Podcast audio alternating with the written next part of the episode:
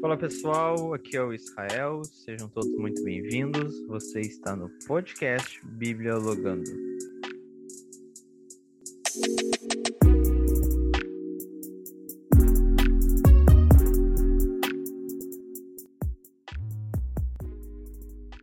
Fala pessoal, aqui é o Israel, tudo bem com vocês? Eu espero que sim.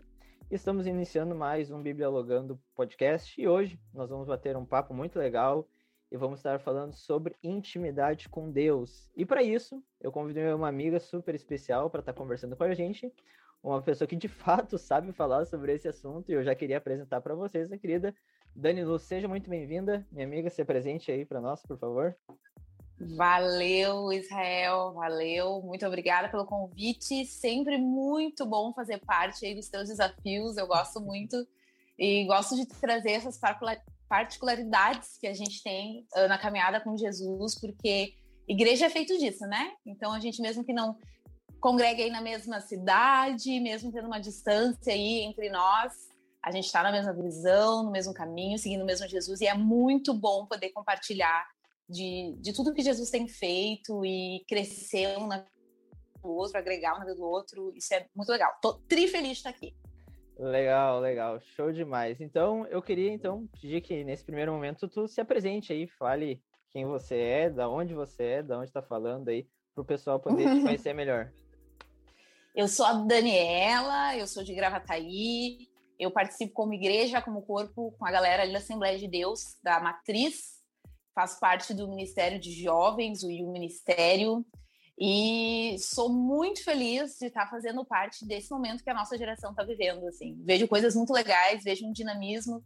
Converso muito com meu pai sobre o que ele viveu como um jovem cristão e a gente encontra na nossa geração muitos privilégios. E é muito legal fazer parte disso aqui como igreja local. Sei que né, o Israel também tem vivido isso na cidade dele e é legal essa ferramenta do podcast que a gente pode levar e agregar isso para mais pessoas. Então, gravataiense, colorada, já levei folgação aqui do Israel antes de começar, só queria registrar, né? Porque, enfim. Mas tudo bem, vai dar tudo certo. Vamos faz lá. parte, faz parte. Dani, sobre o nosso assunto, então, vamos lá. O que é, então, de fato, ser íntimo de Deus? O que é ter intimidade com Ele? Eu gostei muito, gostei muito de, de trazer esse, esse tema, porque ele é muito prático. Ele é muito prático, assim uh, abordar essa temática, abordar esse assunto. É, e de uma maneira bem prática, eu queria começar falando sobre isso. Então, intimidade com Deus é, é como um relacionamento com, com uma pessoa, vamos colocar assim. É, não existe tu ter intimidade com alguém que tu disse ser teu amigo se não existe troca, se não existe uma coisa que eu acho que é fundamental, que é um conhecer a história do outro. Então, o convite que Deus nos faz é da gente se entregar para conhecer a história dele. Conhecer a história dele, conhecer o caráter dele e conhecer os planos dele. Porque de fato ele nos formou, ele nos fez, então ele nos conhece como ninguém e agora o que ele quer da gente é a gente dizer um sim para querer conhecê-lo, sabe? Então eu só digo, reconheço uma pessoa como uma grande amiga minha íntima, né? E aí é o lance da intimidade com Deus, quando eu conheço a origem dela, a história, as peculiaridades, o que, que ela gosta, uh, nas horas vagas, o que, que ela faz, né? E bem na prática, intimidade com Deus é, é isso. Né? Quando ele nos entregou o filho dele, foi o convite dele dizendo: Eu estou aberto a um relacionamento com todos vocês. Agora é com vocês. Quem quer me conhecer? E aí ele nos convida para a gente ter essa, esse passo de querer conhecê-lo, de querer saber quem ele é, saber o que ele fez ano passado, o que ele está construindo agora e os planos que ele quer estabelecer para o futuro. Então, intimidade é sobre querer conhecer a história de Deus. A nossa, ele já conhece muito bem, ele nos formou. Agora o convite está para a gente, né? É, a gente quer entrar nisso, a gente quer conhecer o que ele tem, o que, um pouco do que, do que se passa para ele. Né? É, é óbvio que a intimidade do Senhor é absoluta. A gente não vai conhecer todas as partes dele aqui agora, mas ele nos convida a fazer parte do que ele está propondo para este tempo. E aí é o sim que a gente dá para querer se relacionar com isso, ou não. Né? Eu só posso dizer que eu sou amiga de alguém se eu conheço essa pessoa.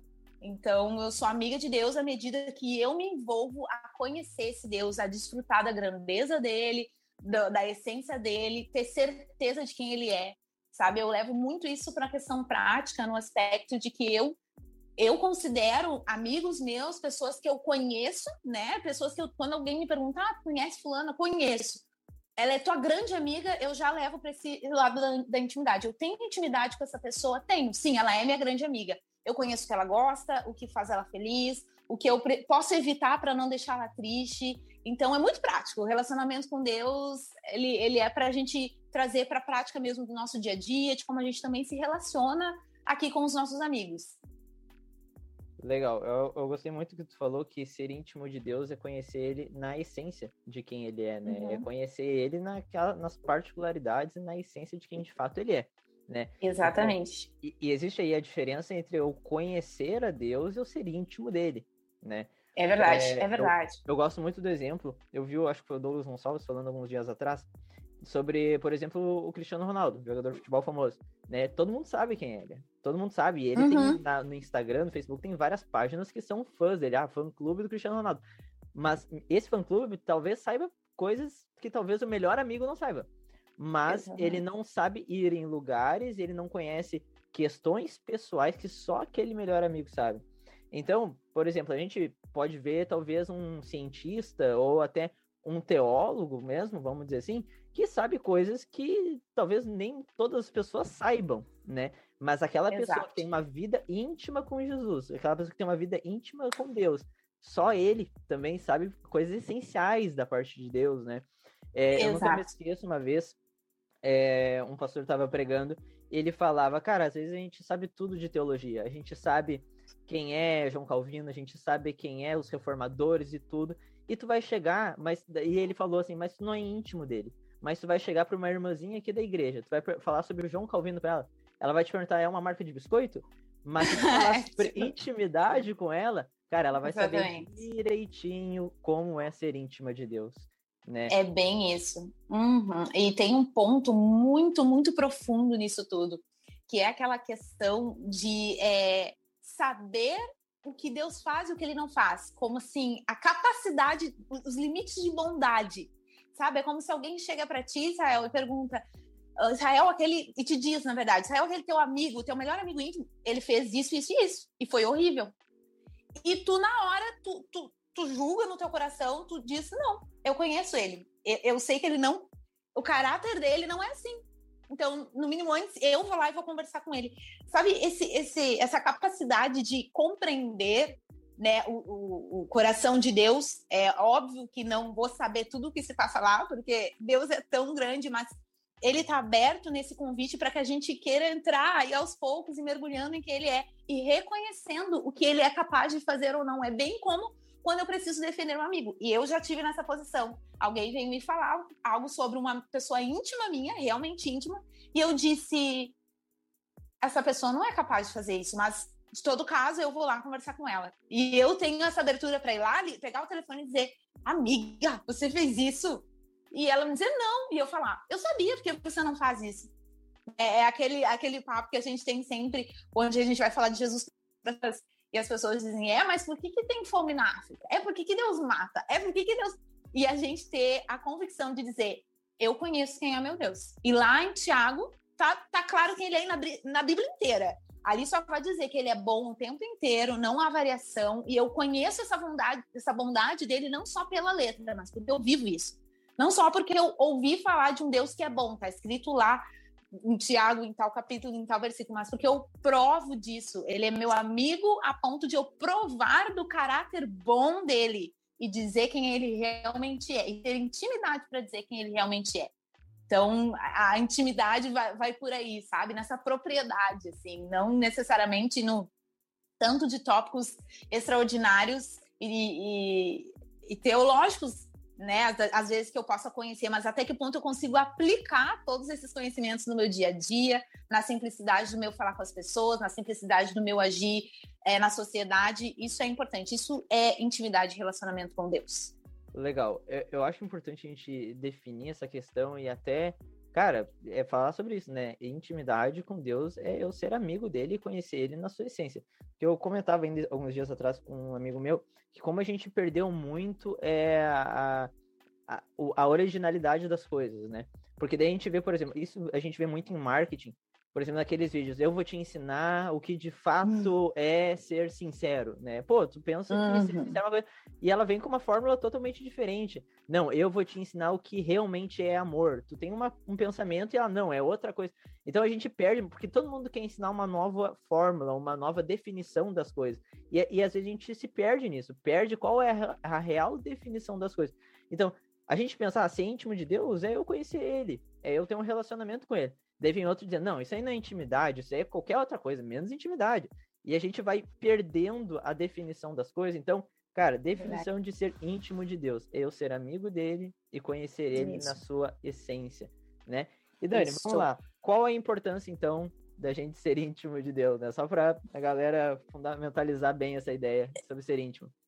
Isso é sensacional, porque o resultado, né, o resultado da gente se expor a querer conhecer ele e, e veja bem, uh, é muito perigoso, né, quando a gente conhece alguém que acha que sabe muito sobre Deus, por mais cursos infinitos que tenha se feito, porque a, o que é particular do coração de Deus é, é, é tão grande, tem tanto para a gente querer conhecer, sabe? É tão ilimitado e, e não só como um benefício, mas o grau de importância disso é poder corresponder com os planos e ter a honra de ter essa consciência do que é ser reino e para o que, que, se vive nessa época.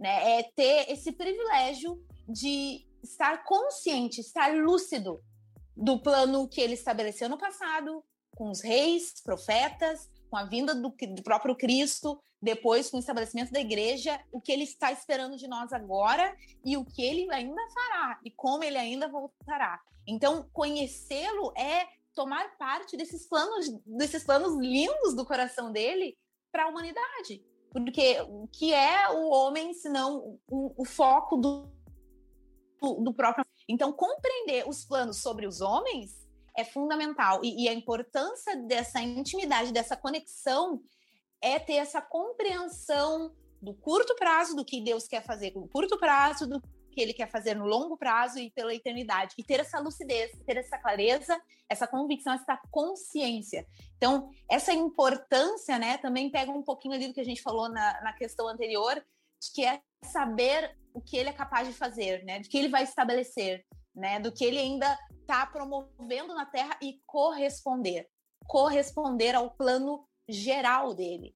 Porque eu gosto muito de dizer isso, que a gente é o foco do amor de Deus como indivíduo, mas o coletivo é o foco do amor dele central e de onde se expande, né? Todas as coisas, o que ele está preocupado em resgatar. Então, o mundo não gira ao meu redor. O mundo gira ao redor uh, do que Deus está fazendo na vida dos homens de como ele quer estabelecer o seu reino. E para eu entender tudo isso, é que é nisso que está a importância de se relacionar com o Senhor, né? De se relacionar com o coração aberto, de estar conectada a, a essa, a essa videira, a esse pensamento, a essas ideias. Né? Então, se a gente se vê perdido muitas vezes uh, numa caminhada ministerial ou até mesmo no propósito da nossa vida, pode ser sim, porque o que está abalado é a nossa intimidade com o Senhor, é o nosso dia a dia com Ele, é porque a gente está perdendo o que está acontecendo lá no coração dele, é porque a gente não está conectado com o que ele está querendo de nós e talvez dos que estão à nossa volta. Então, é bom a gente refletir nisso, que é muito importante a intimidade para isso, para essa lucidez, para essa consciência, para este corresponder ao que ele está fazendo no coletivo. Eu também acredito que é até para a gente saber quem nós somos e qual é o nosso propósito de vida, né? Completamente, é, completamente. É, os próprios discípulos, né? Quando Jesus pergunta lá para os discípulos, ah, quem estão falando que eu sou? Pedro pega e fala, ah, tu és o Cristo, filho de Deus. E ele, ah, muito bem, agora tu não vai ser mais chamado Barjonas, agora tu vai ser o Pedro, né? O apóstolo Sim. Paulo também, quando se encontra com a pessoa de Deus, a pessoa de Jesus, enfim, ele se encontra, ele também, o, o, o propósito de vida dele muda, né? Exato. Não, não só exato. Uma, uma identidade, é, só a identidade de vida dele, mas o propósito de vida dele é alterado, é mudado, né? Os discípulos antes eram pescadores de peixes, agora são pescadores de homens. Então, a nossa identidade, ela é totalmente mudada, ela é totalmente transformada. E aí a gente reconhece e descobre qual o nosso propósito de vida né? Exatamente, exatamente. Sabe que eu tenho pensado muito isso, compartilhado com muitos amigos, que a nossa geração hoje, ela fixou na mente por diversas razões de que a gente tem que ir atrás dessa questão de autoconhecimento, né? E eu estudo psicologia e esse é o papo ah, científico da, da, o levantar de bandeiras da minha profissão é muito é muito esse, né? É o autoconhecimento. E, e isso vai completamente contra o que o próprio evangelho está nos propondo, que é dia após dia eu ser aperfeiçoada em Cristo. Então, começa o erro por aí, porque eu vou querer me conhecer, sendo que, na verdade, eu tenho que me despir de quem eu sou na minha carne, no meu velho homem, né? Que nem com o Nicodemos e um nascer de novo, e ser transformada diariamente para mais perto de Deus, ser transformada à medida e à semelhança de quem Deus é. E eu vou fazer isso como? Conhecendo o próprio Deus. Então, eu vou me encontrar olhando para mim mesma? Não. Né? A, minha, a minha profissão diz isso, a minha geração fala muito isso em autoconhecimento conhecer a si mesmo, né? A identidade você encontra em você mesmo, mas o Senhor está nos convidando a encontrar quem Ele é, conhecer quem Ele é e a partir disso conhecer o que eu sou capaz de ser nesse tempo, nesse dia, de proporcionar para a pessoa que está do meu lado, de proporcionar como reino, como igreja. Então, o autoconhecimento não seria para mim, seria conhecer ao Senhor e aí me tornar conhecido na essência do que eu devo ser na Terra neste tempo. Então, isso é o mais importante. Então, tu tocaste num ponto fundamental que é à medida que eu me encontro nele, que eu conheço ele, ele me mostra o que eu sou capaz nesse tempo, aqui e agora, né? E as coisas com o Senhor são dinâmicas. Hoje eu estou dando de comer, eu estou alimentando uma parte do reino aqui, amanhã ele pode me convidar para alimentar uma parte lá e eu preciso estar pronta, eu preciso estar disposta a me despir disso e ir para aquilo. E eu só vou saber esses planos dinâmicos se eu me relaciono intimamente com ele. Então é por isso que é bom estar pronta e conectada. É, é, legal porque à medida que a gente conhece mais dele, se aproxima dele, a gente descobre qual o nosso propósito aqui na Terra, né? Como tu bem falou. Exato. E eu descubro o meu propósito aqui na Terra e descubro por que, que eu fui criado. E não só por que, que eu fui criado no ano 2020 aqui, ou 2021, né? Melhor, onde nós estamos, é, mas eu descubro que eu fui criado lá na essência, lá no Éden. Né? É, exatamente. Que o ser humano foi criado para se relacionar com Deus. Nós não fomos criados para passar trabalho, para pecar ou para qualquer outra coisa do tipo. Nós somos criados para se relacionar com Deus, para ser íntimo dele. Então, à medida que eu descubro quem ele é, à medida que eu conheço mais de quem Cristo é, cara, eu descubro qual era o propósito de Deus lá no início, qual que era o eterno propósito de Deus, era se relacionar é o... com o ser humano. E qual é a prioridade dele ainda nesse tempo, que é a mesma, não mudou, porque nele não há sombra de variação. Sim, né? Não há mudança de temperamento. É a gente que acorda um dia com um plano e amanhã com outro. Ele não mudou. Ele ainda quer isso das pessoas. Ele ainda quer mostrar os seus planos, é, é, abrir seu coração para o homem, para o homem conhecer o seu plano, vir junto e fazer o negócio dar certo. Exatamente. E eu, eu gosto muito do, do, do, Leandro Vieira, quando ele prega muito sobre o eterno propósito de Deus. Eu gosto muito quando ele fala de Efésios, que ali Deus sempre fala que o propósito dele era se relacionar com o ser humano. E ali a gente vai Sim. ver nos primeiros capítulos que ele fala: eu queria. O propósito de Deus é uma família para o pai, uma esposa para o filho e uma morada para o espírito. Então, mostrei tanto numa família, tanto numa esposa, ou tanto numa morada, os três entram no relacionamento. Os três entram em intimidade propósito de Deus sempre foi ter intimidade com o ser humano. No jardim, Deus procurou ter intimidade e relacionamento com Adão e Eva. Caim e Abel, Deus procurou também ter intimidade e relacionamento com eles, o fato da adoração e tudo mais. Com Noé, com Abraão, Deus sempre procurou isso e Deus sempre Sim. e ele continua a procurar relacionamento e intimidade com o ser humano. Né? Deus Exatamente. Sempre foi, Deus sempre foi atrás né, do ser humano. Eu, eu gosto muito dessa expressão que Deus ele, ele é, foi um missionário, porque ele sempre correu atrás da humanidade. Ele correu atrás uhum. de Adão, ele correu atrás de Abraão, ele correu atrás de Noé, ele correu atrás de Samuel, ele correu atrás de Davi. Deus sempre foi atrás, e ele não foi por simplesmente querer atenção, mas ele queria compartilhar do seu amor, né? Compartilhar de um relacionamento. Esse sempre foi o propósito de Deus. Bem isso, bem isso. Isso é o que mais nos cativa no nosso Deus, né? Que ele não nos deixa ir, ele não quer que a gente se vá para longe, ele quer a gente perto, ele fica nos atraindo. Isso é emocionante. Exatamente. Eu tô lendo um livro, é... Como Ler a Bíblia de Modo Sobrenatural, do John Piper. Eu gosto muito de John Piper. E eu também. É, o cara é, o cara é fascinante. Não, não tem assim. E num capítulo dele ele, ele, ele fala algo muito interessante que perguntam para ele se Deus é tão bom e tão poderoso, por que, que ele precisa de nós? Por que, que ele precisa que nós o adoremos? Por que, que ele precisa que nós venhamos buscar ele para adorar? Eu acho muito legal que ele fala que o fato de Deus nos chamar para adorar ele e para ter intimidade com ele é o fato maior e a expressão maior do seu amor para conosco. E ele fala, mas por quê? Sim, porque só dele querer que nós chegamos a, até ele é o fato de Deus co querer compartilhar do seu amor. Deus nos chama para perto dele para compartilhar do seu amor. Ele não nos chama para que nós venhamos o reconhecer. Não, ele nos chama só para compartilhar. Ele nos chama pra, só para demonstrar do seu amor para conosco. Mesmo... Para que a gente tenha uma partezinha dele conosco, dentro de nós. Exatamente. Então Deus não está sendo egoísta. Não, egoístas somos Exato. nós em não querer a Deus. egoístas somos nós em não buscar a Deus, né?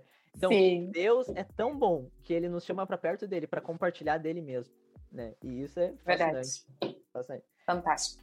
Uh, Dani, através do que a gente pode ser íntimo de Deus? Sabe, é, essa pergunta é, é muito legal, porque eu cresci dentro da igreja ouvindo muitas vezes pastores e líderes pregando para nós jovens assim, crente, jovem, você tem que orar, você tem que buscar Deus. E a gente ficava, tá, beleza, eu tenho, mas por quê? Tá, eu tenho, mas como? Né? E só dizia, só falava, não, tu tem que fazer isso, tá, mas por quê? Como? Né? E através do que, então, a gente pode ser íntimo de Deus? Como que a gente pode ser?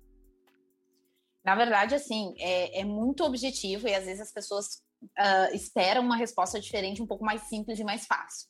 Mas a, a resposta que nos davam na infância é, era muito, é, é, muito prática, né? E eu sempre dou essa resposta também para as pessoas. As pessoas às vezes perguntam querendo uma coisa mais simples cada vez que perguntam, mas é um pouco do que respondiam. Só que aí vem o fundamento do porquê se responde isso, né? Uh, como que eu conheço a Deus se não procurando aonde ele se expressa? É na palavra, é na comunicação, é na oração é na proposta do jejum, que é silenciando um pouquinho que eu estou aqui é, gritando na minha carne para me dedicar a ouvir o que o Espírito está dizendo. Não tem uma fórmula mágica, é entrega, é entrega. E às vezes, inicialmente, isso pode ser uh, num sentido sacrificial. E quando o Senhor nos convida para tomar parte né, das coisas dele, dos, dos planos dele, e ele fala que pode ser por vezes mais pesado ou não, é um pouco disso. É que talvez inicialmente eu vou ter que abrir mão e me refazer, sabe essa roupagem que eu tô trocando, esse velho homem que eu tô modificando, é me desfazer do pensamento de que ler a Bíblia é uma perda de tempo, de que orar é chato, e eu me refazer nisso dentro de um, de um padrão do Senhor. Então, assim, não tem uma, uma um, pó de remedinho que eu tomo, boto lá na minha água, no meu café, e eu acordo cheia de vontade de orar, ler a Bíblia e jejuar. Não, existe dedicação, existe o mesmo passo que eu dou para correr às 6 horas da manhã, porque eu quero meu coração bom. Sempre me perguntam o que, que eu corro, e uma das minhas respostas é: eu quero que meu coração resista tudo que eu sei que Deus tem para mim. É, eu sei que tem muita coisa para eu viver. Então, essa é uma partezinha do que eu posso fazer para Deus realizar o que ele tem que realizar. Então, é a mesma coisa com a palavra. Eu levanto e eu acordo, ou no meio do meu dia, eu tenho um tempo de dedicação a conhecer Deus, porque eu sei que isso é vital para o que Deus tem para mim, para o como Ele quer me preparar. Então, assim, a resposta é leitura da Bíblia e oração. Em que níveis você se entrega a isso? Ah, daí isso sim é uma, é uma resposta muito pessoal para cada um. Eu costumo sempre fazer uma pergunta bem importante quando as pessoas vêm me falar sobre isso. E elas vêm dizer que não conseguem e que têm dificuldades. Eu pergunto: você precisa descobrir como você e Jesus funcionam juntos nesse momento de devocional o que, que é bom para você, o que, que é prazeroso também. É óbvio que vai ter que você dar um passo em direção a algo que você deve priorizar, que é se relacionar com ele. Agora, descobre como isso pode ser bom, como isso pode ser divertido, como isso pode ser feliz, como você pode passar horas nisso e não perceber, ou como vai ter dias que você vai estar num dia tão corrido que você vai ter que olhar no relógio e dizer: hoje eu, eu tenho meia hora. Isso é tudo que eu consigo dar, isso diante de todas as demais responsabilidades. Então, priorize essa meia hora e dê o seu melhor naquele momento. E leia, e ore, e converse com Deus. Eu já precisei em dias fazer esse meu momento de entrega em ler a Bíblia, em jejuar e oração, que é um meio de conhecer a Deus, picado, assim. Eu tinha 15 minutos no momento da manhã, eu tinha 15 minutos à tarde e eu tive 15 minutos à noite. Então, vai ser assim, vai ser intenso e vai ser naqueles minutos, naquela proporção, né? Existe uma, uma medida de entrega. Se eu tenho 20 horas disponíveis para Deus e eu dou 15 minutos, peraí, é, é desproporcional. Se eu tenho outras responsabilidades que são importantes também, e o Senhor reconhece isso, é, do meu dia e eu tenho duas horas, então são aquelas duas horas. Se eu tenho os 30 minutos, eu dedico aqueles 30 minutos ao Senhor a fazer esse tempo ser um tempo de reconhecer quem Ele é. Então, como você vai fazer isso é que é pessoal, e aí é que eu acho que essa resposta, quando a gente fazia, era. Eu também me espantava com a resposta. É como é que eu vou ler esse livro enorme de capa preta que só me jogaram assim, cheio de letrinha miúda? Uh, fazer isso ser divertido e encontrar formas disso com o Senhor e perguntar para ele. Eu, eu tenho uma experiência pessoal sobre isso. Eu até já contei na tua igreja quando eu fui ministrar, que foi quando eu li a minha Bíblia infantil. Eu tinha uns seis anos e eu fiquei muito orgulhosa. Eu estudava numa escola adventista e aí eles estavam vendendo numa feira e meu pai comprou uma Bíblia ilustrada para mim. E eu, na minha cabeça, achava que aquilo ali, todas as histórias da Bíblia estavam ali, mas não, eu tenho até hoje essa Bíblia. Ela tá ali me olhando na frente dos meus livros aqui. É, e não, era um, um, compilado das principais histórias da Bíblia. Então, vamos lá, tinha é, a criação, a Arca de Noé, enfim, na ordem cronológica, mas as mais importantes. Então, eu, eu devorei aquilo, achando, porque eu ouvia as pessoas falando em ler a Bíblia inteira. Eu devorei aquilo como se fosse a Bíblia inteira. E eu terminei de ler, e meu pai, nada exigente, né? Cheguei para ele e disse: Pai, pai, olha aqui, eu terminei de ler toda a Bíblia. E eu tenho só seis anos de idade. Aí meu pai se vira, vai lá, pega atrás da estante dele um Bíblia preto enorme uma Bíblia, assim. Uma Bíblia de estudo, daquelas. É Exato. Não, bem isso, era uma Bíblia de estudo, porque ela era enorme, grandona, mal conseguia segurar aquilo. E disse: não, mas essa aí não é a Bíblia de verdade. É essa daqui, ó, pode começar. E largou na mesa pra mim. E eu fiquei assim, ó, saí frustrada, um pouco desesperada. Mas eu lembro de pegar aquele livro e pensar: eu quero desvendar isso aqui. Eu quero desvendar. E aí eu fiz uma. uma é, pedi para ele me ajudar. E ele fez uma proposta para mim de que ele iria ah, você quer ler? Então tá. Então, todos os dias, eu amava acordar cedo, eu ainda gosto, mas todos os dias, às seis da manhã, a gente vai acordar e vai ler um capítulo por dia. E aí a gente vai ler juntos e aí tu pode perguntar o que quiser. E aí ele me ajudou naquilo. E eu amava, porque eu sempre gostei de ler e o meu pai sabia disso e ele me fez essa proposta baseada nisso. Então, foi muito especial, porque foi ali que eu me apeguei a essa palavra. Isso é uma história muito pessoal minha. Então, ali a minha mente abriu, eu sempre fui muito de imaginar as coisas e eu explorei isso, né? Então, até hoje eu sou bem imaginativa nos meus momentos com Deus. Eu tenho às vezes momentos em que eu ouço a Bíblia em áudio, que eu leio, às vezes eu leio ouvindo e eu vou criando os meus mecanismos, eu vou é, criando como eu e o Senhor funcionamos bem juntos nesse momento, como a gente se dá bem. Tem gente que põe música, tem gente que gosta de cantar o que tá lendo, sabe? Já vi muito isso. E, e essa é a pergunta, perguntar para o Senhor, então, como você e ele funcionam bem nesse padrão de leitura bíblica, de jejum e oração, que são um caminho fundamental para que a gente seja íntimo do Senhor. Porque a gente precisa encontrar onde ele se revela. E ele se revela nisso, na sua palavra, em conversar com ele, em silenciar a sua carne para aumentar a voz do seu espírito. Legal, legal demais. É, eu acho que é exatamente sobre isso, né? E uma coisa que tu falou ali muito importante é a questão das prioridades, né? Se tu dá prioridade a isso, né? E aí a gente entra num grande ponto que às vezes é muito mistificado, pelo menos eu vejo isso, que a galera pega e fala, não, você tem que orar todos os dias, tem que ler a Bíblia todos os dias. Cara, tem dias que tu não vai ter vontade tem dias que tu não vai estar num dia que tu. E, e são muitos. São Às vezes mais do que os que tu tem muita vontade. E aqui entra um ponto: tu não acorda todos os dias extremamente crente, né? Tem dias que tu ah, quer. E, pelo sim. contrário, tem dias que tu só quer isso, né? Tem dias que eu acordo, eu, eu trabalho com fone de ouvido, então tem dias que eu acordo, eu já escuto o hino desde o primeiro louvor que eu já tô escutando, eu já tô chorando, meu Deus do céu. Tem dias que não, tem dias que eu talvez nem escuto sim, nenhum sim. louvor, eu escuto qualquer outra coisa sim. louvor. Então, sim. cara, aí entra um ponto que é muito mistificar, não. Gente, não é sobre ler a Bíblia todos os dias, sabe? Não é, é não é sobre a, é, aquela doutrininha ali, tipo, eu tenho que fazer, eu tenho que fazer. É sobre isso ser parte de quem você é. Exato. Né? Parte e de quem você é. Eu ouvi um tempo atrás uma pregação sobre isso. É, foi numa conferência, não lembro onde é que foi mais ou menos. Mas eu lembro que eu tinha ouvido ainda que, cara, não é sobre tu fazer uma semana de jejum para Deus, é sobre tu viver uma vida de jejum, sabe? Não é sobre tu, não, eu tenho, que é, a gente pensa muito nisso, a gente é muito religioso nessa questão. Não, eu vou pregar sábado, então essa semana eu vou jejuar. Vou para que Deus me abençoe no sábado, né? É muito isso. E, cara, não é sobre Sim. isso, mas é sobre tu viver uma Sim. vida devota a Deus. Sobre tu viver a verdadeira piedade a Deus, né? Uma vida de devoção é. ao Senhor. E tu tocou num ponto importantíssimo, que é assim, ó, Israel, à medida que a gente se entrega para realmente conhecer o plano e a intenção do coração do Senhor, a gente se apega a isso. E a gente, ao natural, à medida que a gente se expõe cada vez mais para isso, a gente quer viver isso na essência né? Aquela questão da essência que a gente falou antes, não basta eu saber quem Deus é, eu ser um grande teórico, eu preciso provar isso, eu preciso explorar isso, experimentar é, isso tudo que flui do Senhor. Então, assim, quando eu estou só apegado aos ritos, aos, aos momentos, eu vou fazer isso, eu vou ler a Bíblia lá no corridão, eu não vou dar importância na essência que isso merece. Eu vou jejuar quando eu for pregar, eu vou querer aparentar santidade e achar que santidade é sinônimo de intimidade, eu já digo que não é. E, e isso é, é um golpe, é golpe, sabe? Não vai que é fria. É, não é isso que nos torna amigos de Deus, não é nada disso.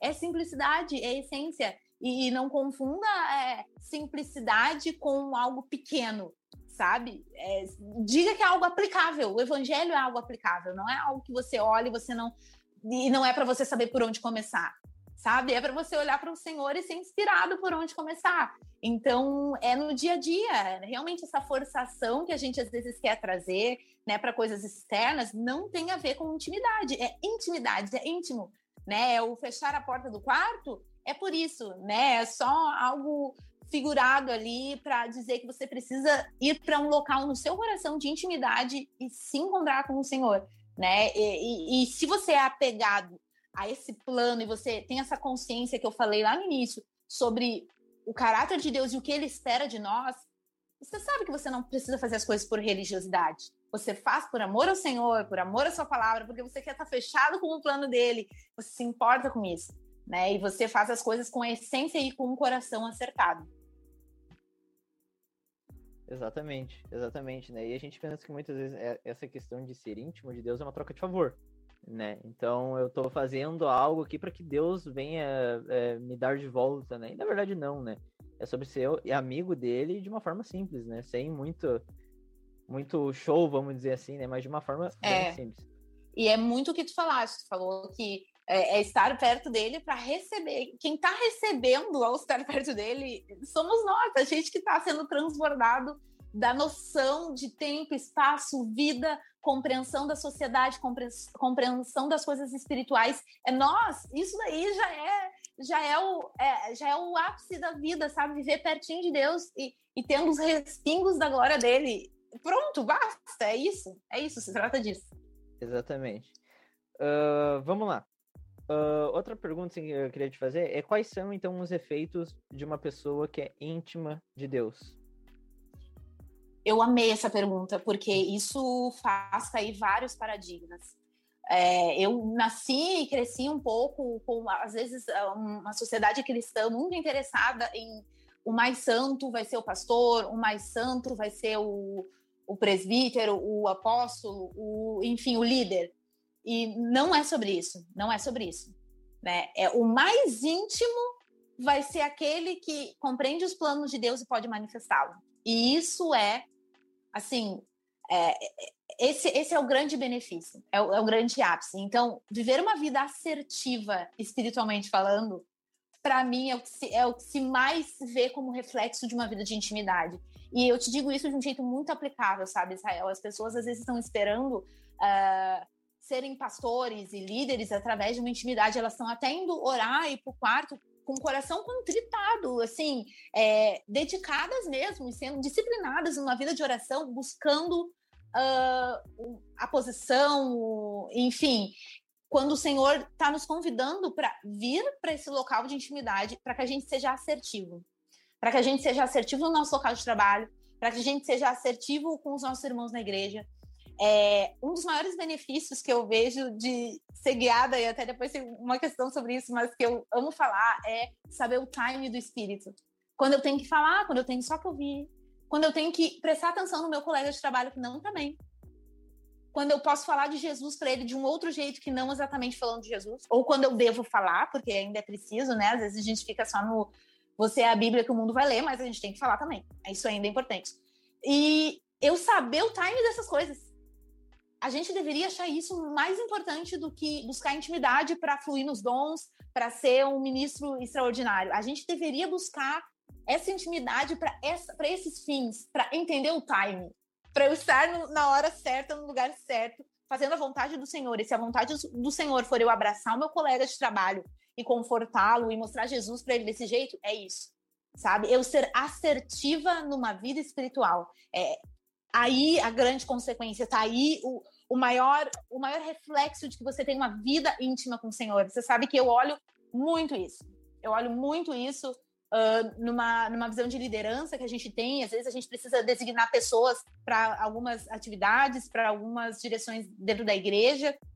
E a coisa que eu mais observo é se essa pessoa sabe a hora de falar, se ela sabe a hora de escutar, é, como ela olha com amor, se ela tem compaixão, se ela escuta o Espírito Santo dizendo para ela: não, é, vai lá e conversa com aquela pessoa que está vindo pela primeira vez na igreja, se ela consegue ser guiada, se ela é capaz de discernir o que é a voz do Espírito Santo, não se ela fala muito bem, não se ela flui nos dons, não, não é, não é, não é a primeira coisa que a gente deveria uh, focar como igreja. É nessas consequências assertivas no dia a dia, sabe, pequenas que fazem muito no grande. E é óbvio, o fluir nos dons, o liderar com sabedoria, as demonstrações de poder, elas acompanham. E a Bíblia nos diz isso. Elas vão acompanhar os que creem, os que seguem crendo, o que semeia crendo que o que está sendo feito é o que é a vontade de Deus, é o lugar certo para você estar, é reconhecendo a bondade e o caráter do Senhor e a essência dele. Então, para mim, essa é a maior consequência. Que basicamente são os frutos, né? Frutos do Espírito Os frutos lá de Gata 5. Exato. É isso aí. E a semana passada eu estava discipulando um, um, rapaz ali da igreja e ainda, ainda falava com respeito a isso pra ele. Ainda, e ele questionava de algumas situações pessoais da vida dele. Eu falava, cara, tu tem que tratar os frutos do espírito, meu, tem que cultivar isso. Eu falei, meu, tu não vê uma árvore se esforçando para dar fruto. Ela dá no natural. Então, se ela tá bem, se ela tá é, sendo bem cuidada e tudo mais, é o natural que ela vai dar fruto, né? E eu acho muito legal o que tu falou ali sobre o time do Espírito Santo, que se eu sou íntimo de Deus, se eu sou íntimo de Jesus, eu sei aquilo que ele tá falando. Eu sei aquilo que ele tá uhum. fazendo, né? E existem dois pontos, um eu tinha anotado já e outro me veio agora na memória, mas um deles é quando João tá na mesa com, com os discípulos na ceia, que João ali, ele é o apóstolo a qual Jesus amava, né? Como ele mesmo diz. Mas ele se disse, né? É, eu posso é. Só que o que é legal é que só João é, reclina e se deita no, no peito de Jesus. João é aquele que consegue ouvir as batidas do coração de Jesus. Aqueles que são íntimos conseguem ouvir aquilo que, pelo qual o coração de Jesus está batendo. Consegue ouvir aquele algo mais. Aquele algo mais. Ninguém conseguiu, mas João conseguiu porque ele era íntimo.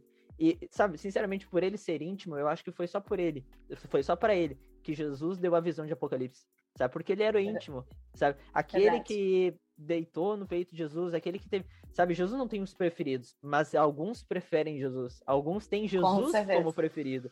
Como preferido, priorita. João, João foi aquele que se reclinou ali, foi aquele que quis estar ali, foi aquele que pegou e quis sentar do lado de Jesus. Jesus não deu lugar para cada um deles, mas João quis ali. Ele quis ficar ali. E ele é aquele que tem uma visão totalmente diferente lá no fim, né? O Apocalipse lá. Então, aqueles que são íntimos de Jesus, eles escutam aquilo que ninguém está ouvindo. Eles conseguem é, ver aquilo que ninguém está vendo. E é, é interessante o texto de Amós. Eu, eu tava ouvindo esses dias sobre Amós, que ele fala: Olha, por acaso o soberano Senhor não fará coisa alguma sem antes comunicar aos seus servos. E ele fala: os profetas. Né? E não, ele não está falando somente do ministério profético, mas ele está falando sobre se mover através do dom profético, né? Não da pessoa que é profeta, mas do dom profético. Então, se Deus não faz coisa alguma sem antes comunicar, esses dias eu estava conversando com algumas pessoas sobre isso, eu ainda falei, cara, aquilo que Deus está fazendo hoje, ele já comunicou para alguém. Mas aquilo que ele vai fazer amanhã, ele ainda vai comunicar. E será que a gente está disposto a ouvir para saber aquilo que ele vai fazer amanhã?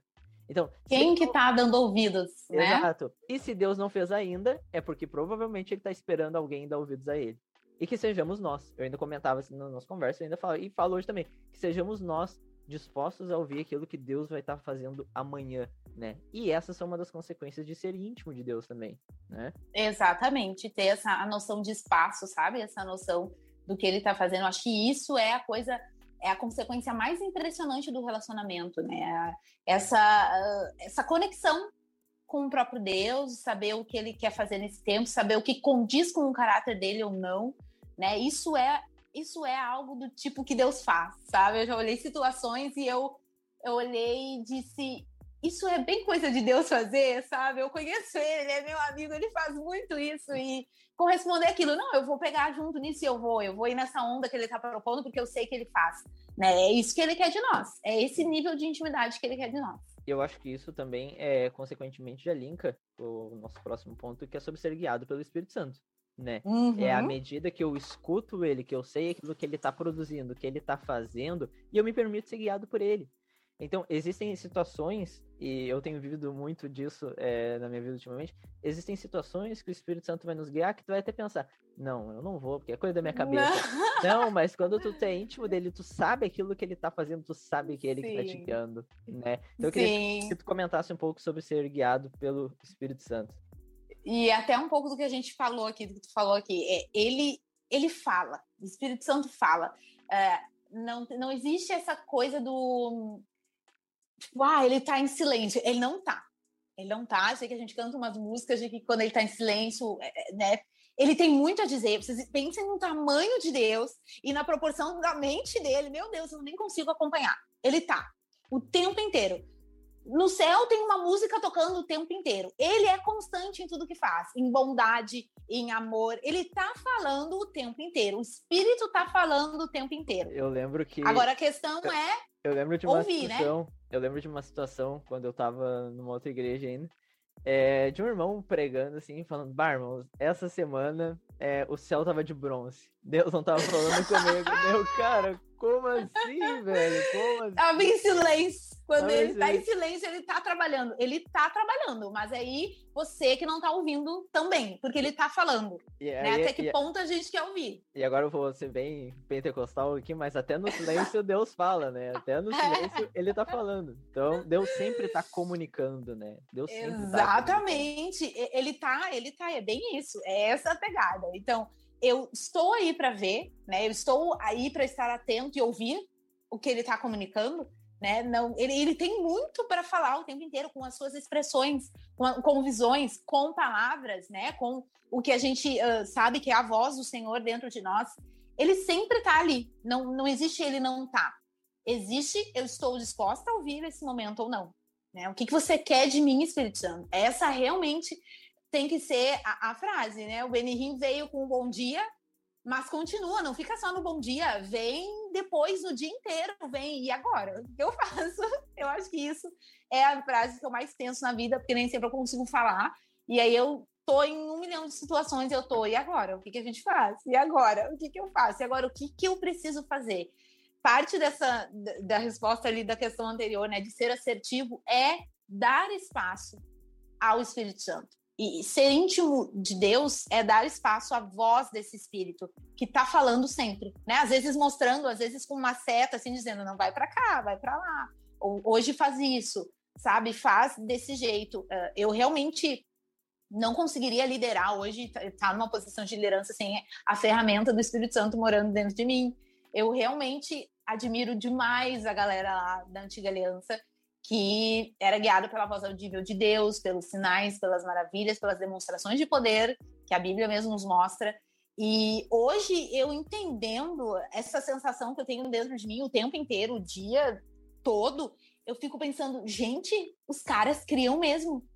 Porque, veja bem, sabe, eram momentos pontuais onde o Senhor né, se revelava ali para os profetas, reis, sacerdotes, e os caras iam numa palavra ou outra, e agora o Espírito Santo o tempo inteiro ali nos dizendo, me dizendo, Dani, não vai por aí, não, não fala assim, sabe? E eu tenho essa, essa postura de ou ignorar ou assumir isso, e, e isso está muito ligado a andar nos, nos, frutos ali, né? No fruto, daí tem a questão dos frutos, dos frutos, isso é assunto para outro podcast, mas uh, isso, isso diz respeito a eu abraçar aquela, aqueles aspectos do fruto, Aí eu querer andar naquilo para dar espaço para o Espírito Santo se comunicar, porque sim, ele se comunica através da fé, longanimidade, benignidade, bondade, fidelidade, mansidão, domínio próprio. Ele vai se comunicar através desse espaço, né? E é por isso que eu preciso ser movida a, a querer andar nisso, a, a, querer andar lá em Gálatas 5:22. Isso vai aproximar cada vez mais e tornar parte de quem eu sou, o agir do Espírito, a voz do Espírito, ser guiada por ele. Então, assim, ele está falando o tempo inteiro ouso dizer para vocês, e, e, talvez vocês digam assim, nossa, é uma heresia. Mas não é. Depois pensa bem que você vai ver que não é. Olha só. Até mesmo para um não crente, ele fala. Né? Para o nosso governante, ele, ele inspira. Para pessoas que não conhecem ele. Ele fala. Ele fala. Para uma letra de música linda, que não foi um gospel que, que, que escreveu, ele fala. É, isso é ele falando sabe? E aí, às vezes, o ser humano abre uma janelinha e absorve aquilo e dá em coisa boa. E essas pessoas daí tomam boas atitudes. Toda a bondade da humanidade é reflexo de eles em algum momento terem deixado a voz do Senhor entrar. Porque só por nós mesmos não saía muita coisa boa. O Tiago fala sobre isso, né? O Tiago fala que todo dom perfeito, toda boa dádiva vem de Deus. Então tudo vem que é bom... do Pai das Luzes. É tudo, tudo que Exato. é bom no mundo, na existência, foi uma janelinha que o homem, crente ou não crente, e aí o que a gente quer bater na tecla aqui é que nós sejamos aqueles que ouvem mais, né? Por causa da intimidade. Exato. Mas o, o, descrente também, quando ele abre uma portinha, porque ele também foi feito para viver uma vida com Deus, e Deus quer muito isso dele, mas quando ele abre uma portinha, uma fresta de janela, e deixa a bondade de Deus entrar, ele é inspirado a grandes invenções, a arte de maneira linda, a decisões sábias, e é inspirado em coisas boas. Então, sim, Deus fala o tempo inteiro. Exato. E a gente pode ver que muitas vezes por Deus falar através dessas pessoas, é que eu, eu é um pensamento assim que eu tenho, é que a gente separa muito, a gente vive num dualismo, né? É mundo secular, uhum. mundo sagrado. E sinceramente, é. depois que eu aceito, depois que eu confesso a Cristo como meu salvador, é um mundo só, não existe É uma coisa só. Exato. E a gente pode ver, por exemplo, algumas vezes eu estava comentando sobre isso, que eu gosto muito de escutar várias músicas, né? Escuto muitas músicas, assim. Esse dia eu estava comentando com uma amiga minha e ela falava que uma conhecida dela foi tocada por Deus no show do Coldplay, que é uma banda nada a ver com cristã, mas foi tocada por Deus lá, conheceu a Jesus no show deles. E aí, vou dizer que não? Eu, incrédulo, religioso, vou dizer que não? Claro, eu não posso dizer isso. Por quê? Porque foi numa janela que Deus abriu ali e alcançou a vida dela. Exatamente. Do mesmo modo como na minha vida, e a cada um que está escutando que faça essa análise, na tua vida, o momento que tu conheceu a Jesus talvez seja o momento mais improvável de todos, mas foi um momento que ele abriu uma janelinha para poder te encontrar, para poder descer a luz dele sobre a tua vida e tu reconhecer, cara, eu preciso de Jesus, eu sou um pecador e preciso conhecer a Jesus, preciso confessar ele como meu salvador, né? É desse jeito. Então é exatamente isso, sabe?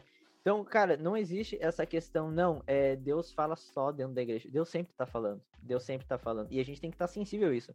Eu acho legal é, o apóstolo Paulo, em Atos 16, quando ele tá indo para uma viagem, ele quer ir para uma viagem pregar, e o Espírito Santo diz que não. E daí, pô, tô fazendo aqui a obra, tô pregando e o Espírito Santo não quer me deixar pregar. Pô, tá de sacanagem. E diz que naquela noite ele dorme e ele tem um sonho. Ele poderia muito bem acordar e dizer, não, isso aqui foi só um sonho, mas ele entende que é um direcionamento do Espírito Santo, que é quando uma pessoa Sim. diz para ele, olha, atravessa a Macedônia e vem nos ajudar. E ele entende isso. E porque ele entende, ele sai sem rumo nenhum. Ele sai quando ele vai de manhã fazer uma oração, ele conhece uma mulher e aquela mulher aceita Jesus. Ele sai de tarde no centro da cidade, uma mulher com um espírito de adivinhação, ele já ora para a mulher, a mulher confessa Jesus como seu salvador. Ele vai preso e lá na prisão ele prega para aquele homem e o homem confessa Jesus como seu salvador. Ou seja, foi guiado pelo Espírito Santo e para tudo, exatamente todas as ações que o apóstolo Paulo fez ali naquela cidade, teve um propósito, né? Teve um, um propósito em tudo. Por quê? Porque ele se permitiu ser guiado pelo Espírito Santo, né? É bem isso. E é uma sequência, é uma coisa que desencadeia a outra. É eu me expor às realidades de quem Deus é. É eu ser amiga dele, íntima dele, para ele começar não só daí me dizer né, quem eu sou, porque isso vem dele, como a gente bem falou lá no início, mas ele começa a me dizer como eu posso ser uma colaboradora para o reino dele se estabelecer para muitas outras pessoas, que foi o que aconteceu com Paulo e com, com várias, vários momentos lindos na Bíblia. né, de pessoas que foram guiadas para uma atitude específica que salvou um povo, que salvou uma determinada sociedade local, e isso trouxe um, um, impacto de reino e de conhecimento sobre quem Deus era absurdo. Então, o que nós estamos fazendo aqui, se não colaborando com o plano de Deus? Então, nós precisamos corresponder a exata, a, com exata precisão os comandos dele. Como isso? Ouvindo a voz do Espírito. Então, se for para hoje eu estar aqui, hoje eu vou estar aqui e vou fazer determinada questão. Então, não é mais para eu estar aqui, é para eu ser, sabe, confiar no que o Senhor está me dizendo, e é isso, né? A veracidade desse comando vai depender do quanto eu realmente sou guiada pelo Espírito, quanto realmente eu sou amiga de Deus e estou ouvindo com exatidão e com verdade, com clareza o que ele tem para mim. E abrindo parênteses aqui, Deus não se contradiz, ele não vai fazer nada que seja diferente do caráter dele. Ele não vai mudar e ser bipolar. Ele não, agora eu não faço mais as coisas falando a verdade. Agora eu vou fazer isso aqui, eu vou usar de mentira para tu ser guiado, meu filho. Não, ele não faz isso. Então, é, a gente precisa ser guiado para chegar no coletivo, para abençoar o coletivo também. A gente tem que pensar muito nisso. Né? Essa situação de Paulo lá em Atos 16, ele é, ele é o fruto disso. De quando eu guardo a minha pessoalidade para compreender o plano do Senhor e entender que o coletivo é bem importante também, que eu posso me mover fazendo as coisas, sendo guiada para estabelecer o plano maior dele, que é qual? Intimidade com as demais pessoas e voltar. Ele quer que a gente trabalhe para que ele consiga voltar para nos buscar. É, então, isso é bem importante. Exatamente. E a questão do coletivo é muito importante, inclusive, na questão dos dons. Porque Paulo ainda instrui Romanos no, no capítulo 1 e ele fala: Olha, eu não vejo a hora de ver vocês para compartilhar de um dom. Ou seja, o dom não é para mim, o dom é para mim compartilhar com o próximo, né? Então Deus não Exato. te dá o dom para te ficar guardado aí na tua. Não, Deus te dá o dom para te compartilhar. Tu tem o Ser dom liberado. Exato, tu tem o dom do ensino para ensinar outros, tu tem o dom da cura, de milagres, da fé, para orar por outros, para curar outros. Tem o dom de palavra de conhecimento, sabedoria, para usar isso na vida de outros. Então Deus não dá o dom para te ficar guardar para ti. É, isso foi uma, uma conversa que eu tive ainda com alguns amigos meus. Nós estávamos reunidos falando sobre dons e ministério, enfim. E a gente estava falando sobre isso e a gente estava comentando, cara, será que uma pessoa pode ter os cinco ministérios ou pode ter todos os dons? E eu, bem sincero, cara, eu acho difícil. Acho muito difícil ter todos, porque, meu, se o dom é para edificação da igreja, por que, que Deus vai pegar todos os dons que ele tem e vai dar para uma pessoa só dentro de uma comunidade? Não faz sentido, porque eu preciso de ti, tu precisa de mim.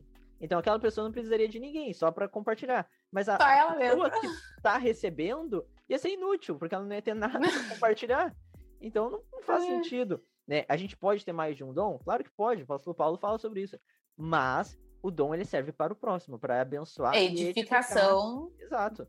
Das pessoas no coletivo, né? E em diversas cartas dele, ele faz essas correções e ajustes com a galera de tipo, gente, olha só, vamos cuidar que é para isso, né? É para se, se você for usar o dom e não for ter efeito sobre ninguém, não faz então, porque é para ser um efeito coletivo. E isso é bem importante, sabe, Israel? Se tem algo que Deus começou alguns poucos anos a falar comigo é sobre que eu precisava comprar a ideia dele, o plano coletivo dele, não o meu, não o meu planinho de me formar, de ter minha carreira assim, ou de ser usada ministerialmente no meu ministério assim que eu precisava comprar a ideia coletiva dele. Ele quer muito que a noiva se prepare para que ele volte. Vamos lá, vamos trabalhar para isso, gente. Não vamos, sabe, ficar correndo atrás de coisas para gente, porque é além disso, tá além disso. E ser íntima de Deus é só o primeiro passo para eu realmente conseguir viver as coisas extraordinárias do reino. E, inclusive, o meu relacionamento e intimidade com Deus respingar no coletivo. É isso que eu quero, é isso que eu espero. É isso aí, legal demais. É, vamos lá, para a gente fina, ir finalizando aí já. É, uma pergunta que a galera mandou lá na, na caixinha lá do Instagram também. É, o que, que mudou na tua vida a partir do momento em que tu se tornou íntima de Deus? Eu até já falei um pouco por aqui uh, sobre isso, porque isso faz muito sentido para mim. Mas essa ideia de ser assertiva é algo que me faz muito bem. Essa ideia de eu saber que eu estava no lugar certo fazendo o que eu tinha que fazer, né? Fosse ministrar para 300 pessoas, fosse para limpar o banheiro da minha igreja na conferência uh, que precisava de ajuda, ou fosse para servir bem no meu trabalho. É, eu, eu quero muito ser a peça fundamental de um time nos detalhes, no time do Senhor, sabe? E isso mudou na minha vida. Quando eu tive essa compreensão é, do quão importante eu ser conectada ao coração do Senhor e ao que Ele quer realizar tem sentido para minha existência, eu passei a ser ter isso como prioridade, a querer muito mais isso, a não querer sair disso, a querer realmente saber a vontade do Senhor sobre mim e que isso respingue nas outras pessoas e que isso faça sentido para o reino, porque assim como vários, várias pessoas, e eu até anotei aqui, é, Paulo, Davi e Moisés, em vários momentos na caminhada desses caras, muita coisa eu acho que não fez sentido, e é óbvio que a gente lendo agora faz muito sentido, mas quando eles estavam vivendo lá o negócio, naquele momento, tanto um quanto outros três, assim, eles se destacam para mim porque eles têm justamente esse quê de humanidade, de serem muito humanos, de tipo dar umas rateadas assim, tipo deixar o temperamento sair e depois se voltar para o Senhor e o Senhor perdoar e fazer algo legal ali, transformar eles um pouco mais. E esses caras tiveram momentos em que é, eles necessitaram ser guiados, eles necessitaram é, reconhecer a sua humanidade e se voltar para esse plano maior do Senhor sabe? Para esse coletivo que eles nem tinham noção do que, que era, que é a gente até hoje, inclusive. Né? Então, eu isso mudou na minha vida, essa visão de que basta eu estar no lugar certo, na hora certa, para eu ser uma colaboradora efetiva do plano gigantesco de Deus para a Terra. E de eu ser especial por isso, porque Israel, naquele dia, não vai ser se eu fiz muito, vai ser se eu fiz o que eu tinha que fazer. E eu só sei o que eu tenho que fazer se eu sou amiga daquele que criou a mim para fazer o que eu tenho que fazer. Então, isso é a importância da minha vida. Assim, não me vale muita coisa se eu ser a mulher uh, é, influente que as pessoas esperam que eu seja, se o Senhor não quer que eu seja isso agora. Exato. Se ele quer que eu seja outra coisa. Não aí, faz sentido. Aí entra o ponto, né, que muita gente quer tanta coisa. Ah, eu quero fazer isso, eu quero fazer aquilo, eu quero viajar para tal lugar, eu quero pregar isso, quero... mas Deus não te chamou para isso, né? E daí tem até um vídeo muito, é bem bacana aquele vídeo na internet, que eu, a pessoa chega diante do trono de Deus e, deu, e ela fala, ó oh, Deus, eu, eu pastorei uma igreja com 10 mil pessoas, não sei o que e tal. E Deus fala, tá, mas eu não te chamei para isso, eu te chamei para cuidar de uma família lá na, no, é. nos teus vizinhos, por exemplo, né? Tá, mas eu cuidei tanto das mil, ó, vale a pena. Não, mas não foi isso. Não foi para isso que tu Não era pago, isso. Né? Então, cara, é, eu acho que é muito isso, é tu entender o propósito de Deus pra tua vida, sabe? Hoje eu conversava com um amigo meu ainda, ele falava, cara, vamos fazer tal coisa, vamos fazer tal coisa. Eu, cara, eu não, não me sinto bem fazendo, eu acho que não, não é para mim, pelo menos não agora, né? E ele, ah, pois é, mas é que Deus tá tocando meu coração. E eu, cara, se tá tocando o teu, acho que é pra ti, né? Não, não é comigo. Sim, né? sim. Vamos ver Deus tocando meu coração, então, vamos orar e tal né? Mas eu acho que é isso, é tu entender o que Deus está falando para ti naquele momento e para onde ele está te direcionando, né? E Deus tem é, falado porque... muito comigo nisso, nesse sentido. E eu brincava ainda sobre isso porque eu sempre gostei muito de ensinar. Sempre gostei muito de ensinar, de explicar, dar aula, assim. E de um tempo para cá, eu comecei a explicar e dar muito sobre escatologia. E sempre foi um assunto que eu nunca gostei, nunca gostei. Tipo, tive favor sobre escatologia. Porque eu não entendia. Era bem essa real. Eu não entendia, então não gostava. E eu comecei a entender, comecei a gostar. E o Espírito Santo foi me guiando por esse lado, de ministrar sobre isso. E hoje é, foi bem interessante isso, porque eu sempre comentei com os meninos, cara, a galera que a gente tem como referência não é a mesma galera que os nossos amigos têm como referência. Eles têm nós como referência sobre o assunto. Então vamos nós começar a ensinar sabe? Então é entender onde tu tá e para aquilo da qual Deus está te guiando, tá te direcionando, sabe? E hoje, claro, eu consigo explicar, eu consigo ensinar, porque Deus me deu ferramenta me deu graça para isso e tem me guiado para isso, né? Mas é, é, exatamente sobre isso, é entender para onde Deus está me direcionando, para onde Ele está me guiando e o que, que Ele quer de mim, né? Compreender isso no que a gente já falou várias vezes, no coletivo. É, isso é muito importante. Né? O mundo realmente não está girando em torno de mim, ele está girando em torno da noiva, e a noiva é a igreja, né? É, é, são pessoas que fazem parte, e eu preciso saber o meu lugar nisso tudo. E por vezes, talvez o meu lugar seja falar com muitas pessoas ao mesmo tempo, e outras no individual, em outras servir com atitudes, em outros momentos eu, eu, eu ajudar a noiva, eu preparar a noiva, sabe? Eu já fui madrinha de casamento milhões de vezes eu sou uma pessoa que tem milhares de vestidos de madrinha de casamento. E as minhas amigas dizem: Menina, faz um bazar disso tudo, vende, ganha dinheiro. Eu não sou apegada. Lembro do casamento quando olho os vestidos, estão todos guardados. Mas o que, que o que, que a madrinha faz? Se não ajudar a noiva no que ela precisa, sabe? E ao mesmo tempo que a gente é a noiva, a gente faz esse papel de preparar e conscientizar os demais que eles são a noiva, que eles têm que vir para esse momento de madrinha noiva junto com a gente, de se ajudar, de se apoiar, de ver o que, que precisa, sabe? De arrumar o vestido, de organizar as coisas do casamento.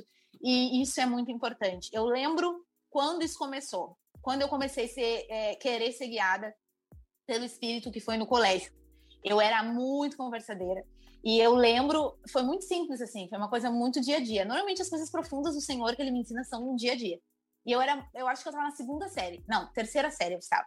E aí eu era muito conversadeira e eu já tinha levado vários bilhetes para casa, porque eu era daquelas que terminava de fazer tudo em cinco minutos e ficava conversando, atrapalhando todo mundo.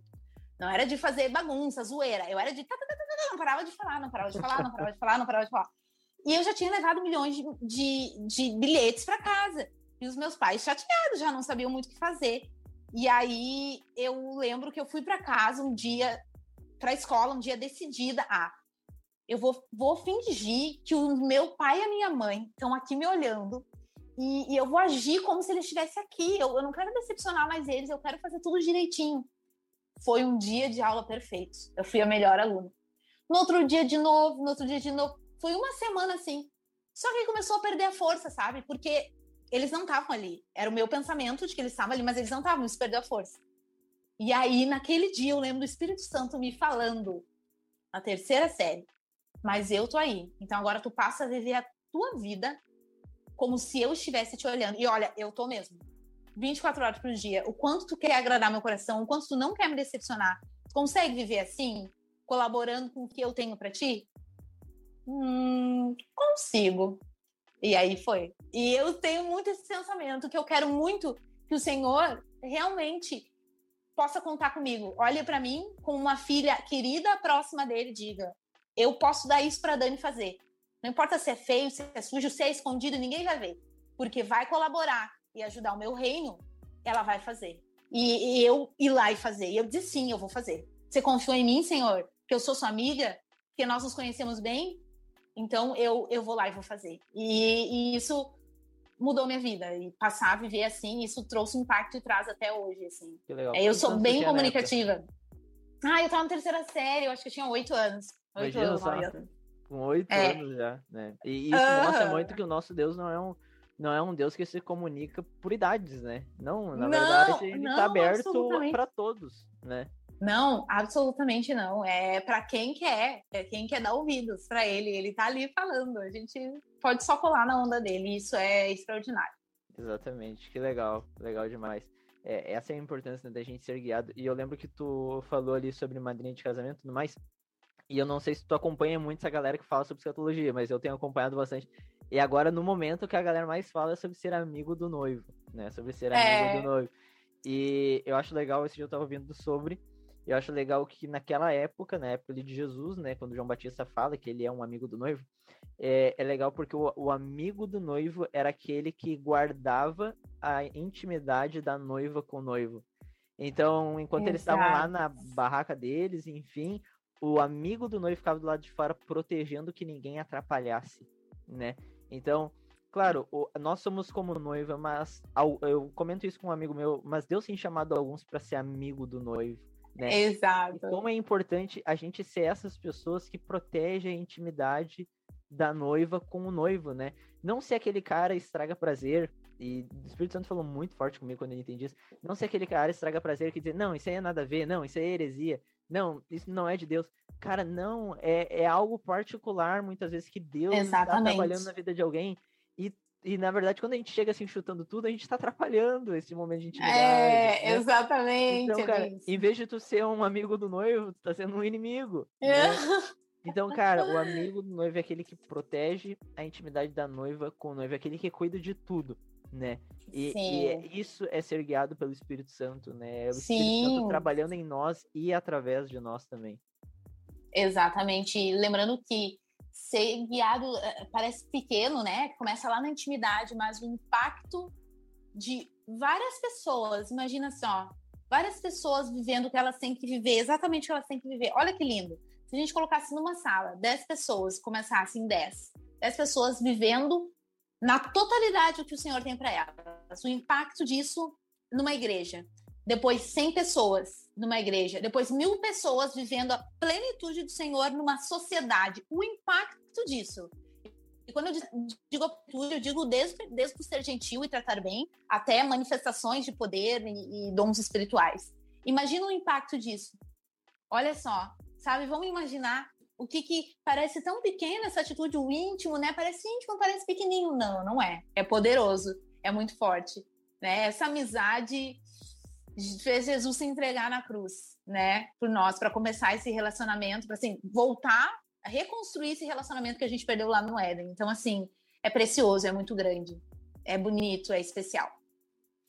Legal, show de bola. É, então, já vamos encerrando por aqui, Dani. Acho que era isso, mais ou menos. Foi muito bom ter essa conversa, foi especial demais, assim. Eu espero que a galera que esteja ouvindo tenha gostado, tenha sido abençoada e que não só escute isso, mas comece a colocar em prática tudo isso que tem ouvido, que ouviu aqui com a gente. Né? Eu queria te agradecer por ter topado o desafio aí, por ter aceito o convite aí de participar. Foi especial demais poder te receber aqui que não fique só nessa primeira vez, né? Que possam ter outras vezes. Amém. Já, já até deu a dica aí de, do próximo assunto aí. Olha aí. Não, esse daí tu chama o Abner para falar, por favor. Não, eu já convidei ele, eu já convidei ele, a gente já tá tão planejando. Vai, vai dar certo, vai dar certo. Mas, gente, muito prazer, o prazer foi todo meu. E eu amo falar sobre isso. E, sério, é uma aventura viver sendo guiada pelo Espírito Santo. Não tem vida pacata. Melhor coisa que a gente pode se entregar é, viver sendo assim correspondente do que o Senhor quer fazer na Terra. Muito obrigada. Eu amei falar disso aqui. Legal, legal demais. Obrigadão, Dani. É isso aí, que Deus abençoe tua vida. A galera que tá ouvindo aí, galera, compartilhem aí o podcast, compartilhem esse episódio. Se tu tá ouvindo pelo Spotify, compartilha aí no teu Instagram. Se tu tá ouvindo pelo YouTube, deixe seu like lá, se inscreva na página, se inscreva no nosso canal.